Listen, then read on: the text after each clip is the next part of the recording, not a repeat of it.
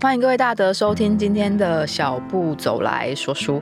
今天要跟各位介绍这本书，叫做《天堂没有不快乐的毛小孩》，是一个宠物沟通师写的。他是一个外国人，叫做桑尼亚·费兹派崔克。他从事宠物沟通师这个工作非常久，而且非常有名哦。他甚至有在动物星球频道开了一个宠物沟通师的节目，他累积了他。从事这个职业的经验，然后选了五十五个他遇到的真人实事，然后回答他觉得有养宠物的主人最想要知道的答案。其实我小时候可能也没有很小啊，就国高中啊、大学的时候啊，跟着家人去拜拜啊，或者是听到这些故事的时候，我不会不相信，也不会相信，因为我觉得世界很大。你不知道的事情不代表不存在，你不了解的东西不代表它不会发生。我都会跟学生说，搞不好在你来上课的公车跟计程车，在你下车之后，它就成为了变形金刚去拯救世界，那你也不会知道，你可能就是在无形之中就被拯救了。所以对于我。不了解的事情，我不会去下评断，我可能就把它当成故事来听。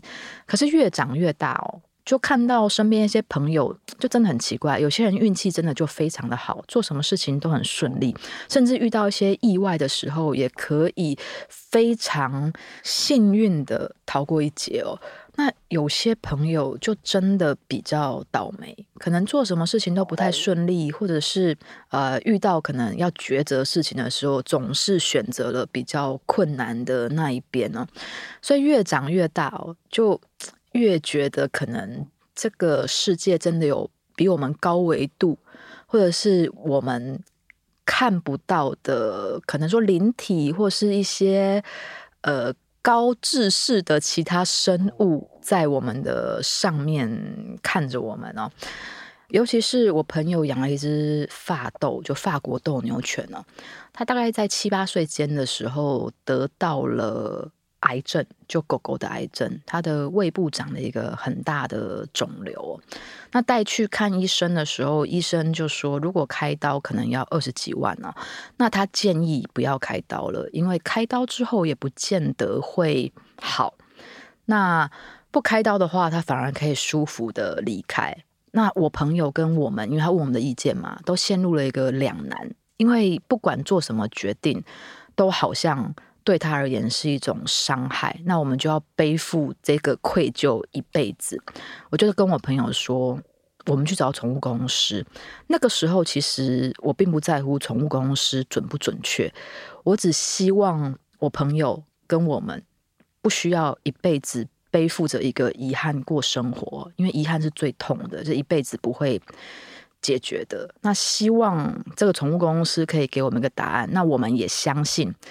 这个答案是那只发豆自己做的决定，所以后来越长越大，在人生的旅途中哦，我觉得不管这些东西存不存在啊，反而是我们选择了去相信，因为有太多太多不可预料的事情，如果人都把它背负在身上的话，太痛苦了。那所以我看到这本书的时候，我就觉得还蛮有趣的哦。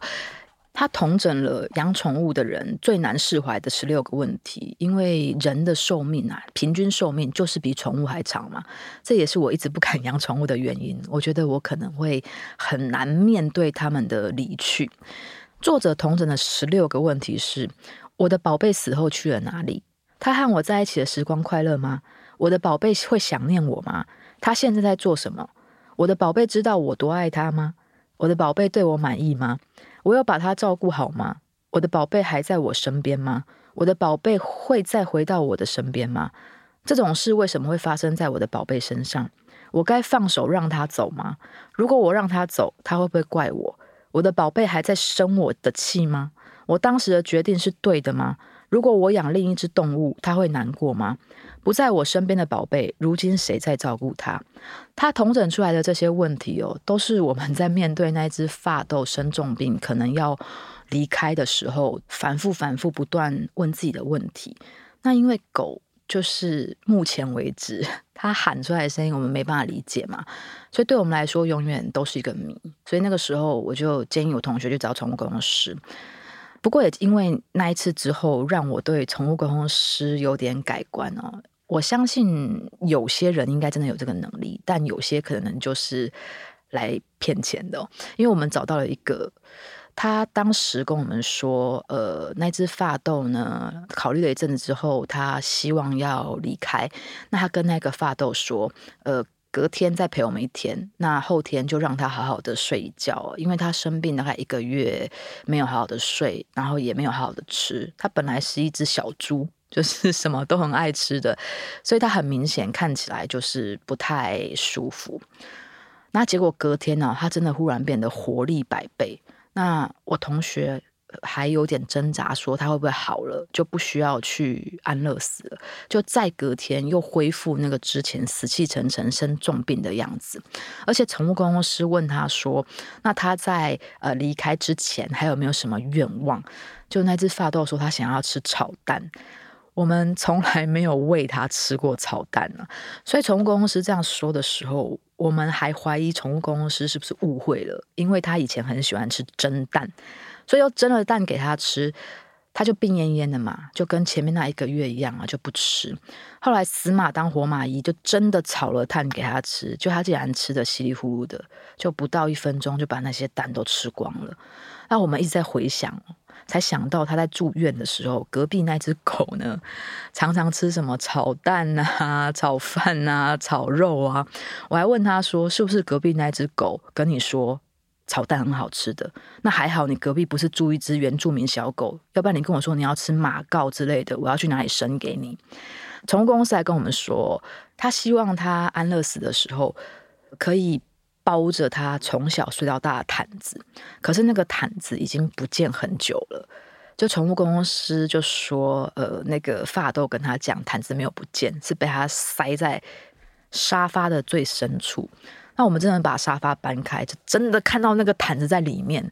就那一刻，我觉得，好吧，人类可能真的很渺小，有太多太多我们未知的领域，现在的科学可能无法解释。但那也有可能是我们的能力不足哦，所以我就对于很多事情又保持着更开放的态度了。那因为经过这件事情呢，我在书店看到这本书的时候呢，我就马上拿起来阅读，后来把它买下来了。那因为它里面有五十五个真实故事呢，我推荐大家可以去书店找来看。那这边呃，只简单的跟各位说一下。三林啊，就是这个宠物公司，他最后总结的心得。他说：“我们的动物在天堂永远是快乐的，那是一个没有悲伤、没有孤独、也没有恐惧的地方。他们并不需要想念我们，因为即使形体不复存在，他们仍继续留在我们身边。宠物在天上仍感受得到我们的爱。当我们爱一个动物同伴时，会持续散发出一股爱的能量，那就像无线电波进入宇宙的电磁场一样。我们心爱的动物不仅……”在有形体的时候，能感觉得到，即使死后也依旧可以。无论如何，动物都爱着他们的人类伙伴，永远没有道歉的需要。那些曾经发生的不愉快，都已得到他们的谅解。动物去的是和我们一样的天堂。一旦我们也离开身体，灵魂便会再次聚首。我看到他写的这段话的时候，嗯，那个对于。宠物要离开的时候的愧疚跟遗憾，好像一夕之间都得到了释放，所以我也把这本书推荐给很多我有养宠物的朋友们看。那我希望，应该说我相信这件事情是真的，这样子我们的人生旅途可能会好过一点点。啊，如果你有养宠物的话，或是你对宠物沟通有兴趣的话，非常推荐你这一本书。那谢谢各位收听今天的小步走来说书。我们下礼拜再见，拜拜。